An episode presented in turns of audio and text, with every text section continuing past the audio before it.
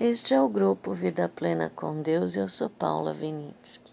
Oi, meu amor. Eu vou ler 1 João 4, de 17 em diante. Diz assim: é, Amar e ser amado. Deus é amor. João sabe falar de amor, né? Ele que se intitulou discípulo amado eu acho que ele amava tanto a Jesus, eu acho não, tenho certeza, que nem o medo de ser preso deixou ele é, longe de Jesus, né? Então ele diz aqui: Deus é amor.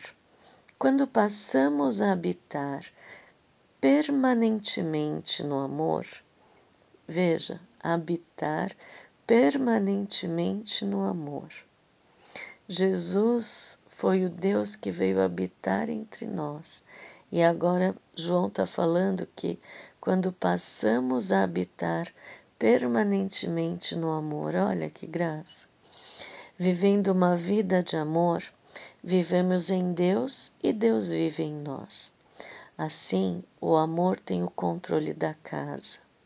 Fica à vontade e amadurece em nós. E não temos mais preocupação com o dia do juízo. Nossa situação no mundo é idêntica à de Cristo. No amor não há espaço para o medo. O amor amadurecido expulsa o medo. Considerando que o medo causa uma vida vacilante e cheia de temores, medo da morte, medo do julgamento, podemos dizer que quem tem medo não está completamente aperfeiçoado no amor.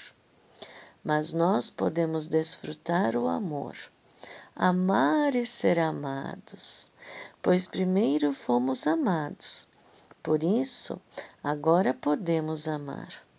A verdade é que Ele nos amou primeiro. Se alguém se vangloria dizendo, Eu amo a Deus, mas odeia e despreza seu irmão, é mentiroso. Se não ama a pessoa que vê, como pode amar a Deus a quem não vê? O mandamento que temos da parte de Cristo é, sem rodeios, amar a Deus, se vê na prática de amar ao próximo. Vocês precisam amar os dois. Quem acredita que Jesus é de fato o Messias é nascido de Deus. Se amamos aqueles, aquele que gera o Filho, sem dúvida amaremos o Filho que nasceu. O teste da verdade para saber se ama, amamos ou não os filhos de Deus é este: amamos a Deus? Guardamos seus mandamentos? A prova de amarmos a Deus está na guarda dos seus mandamentos, e eles não nos parecem difíceis. Ai, como é tão lindo, né? Esco é, ler alguém que ama escrever. Nossa, eu tenho me surpreendido com vários livros de pessoas que amam a Jesus e que escrevem Parece que passa do intelecto e vai para o espírito, e o espírito enche o nosso coração com uma coisa quentinha, gostosa, né? É interessante porque o inimigo colocou uma coisa de que o inferno é quente, é cheio de fogo, mas espiritualmente, para mim, o inferno é frio. É aquela aquela pessoa que é insensível, sabe? Dizem que o contrário do amor é o ódio, mas eu acredito que o contrário do amor é a indiferença. Quando, você, quando alguém te olha com indiferença, eu acho que é pior do que o ódio, porque o ódio ainda tem força, né? A indiferença é um frio congelante, como que se você existisse ou não, tanto faz, né?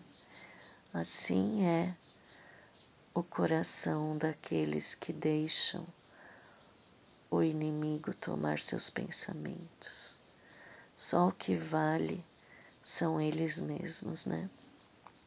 É interessante porque agora com o TikTok tem aparecido várias pessoas falando coisas interessantes, né? E eu comecei a pesquisar e fui até o estoicismo, né? E é interessante como os filósofos chegaram a tantas coisas é, pertinentes, né? E só olhando a natureza, tendo a ética como uma das partes, né? E a gente vê que a natureza leva até a compreensão de Deus, né? Porque muitas das coisas que o estoicismo traz são pertinentes para nós cristãos. E é por isso que eu digo que eu não entendia como ateus que não tinham Deus podiam ser tão éticos e tão morais, não tendo Deus na vida deles, não pondo na equação da vida deles o amor de Deus. E são pessoas boníssimas, sabe? Pessoas éticas, morais, que querem ver o bem e não tem Deus na vida. Então, Deus tem que ser mais do que a moral, tem que ser mais do que o estoicismo. Vai lá ver o que o estoicismo fala. Veja quanta sabedoria há ali. Mas falta a essência, Deus, o amor de Deus, sabe? Tudo isso que João escreveu aqui é porque ele se sentia tão amado por Jesus que ele estava disposto a tudo. É isso que transforma o estoicismo no cristianismo. É o amor de Deus por você. É o amor de Jesus que ele morreria se só existisse você no mundo. Ele fez você único e especial e não quer te perder. E daí, quando a gente aceita este amor, daí nós somos transformados para amar os outros.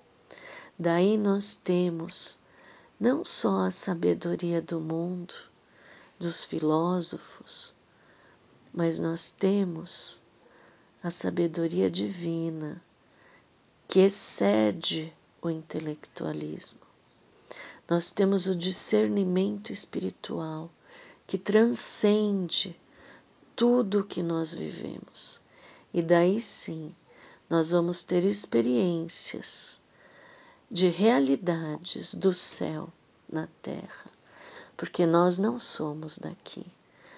Nós somos feitos para viver o extraordinário de Papai. Porque Jesus já fez tudo por nós. Essa é a graça, é sermos tão amados a ponto de nos constranger, a ponto de fazer Paulo querer se desconstruir mentalmente, totalmente, a ponto de ser reconstruído por Jesus. Foi o que fez João largar todo o judaísmo que ele aprendeu quando era pequeno para ser como Jesus era, transbordante de amor divino a todos que precisam e todos precisam. Um beijo e até amanhã.